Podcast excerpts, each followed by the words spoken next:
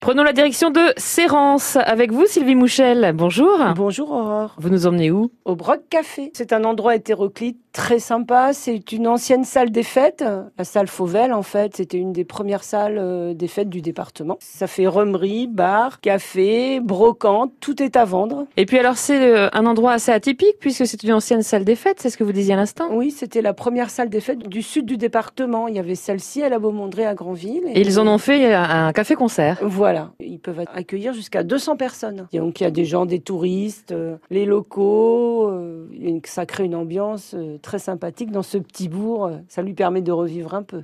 Le Broc Café à Sérance avec des concerts réguliers chez Eric et Suzanne qu'on salue sur France Bleu Cotentin. Merci Sylvie. Merci Aurore.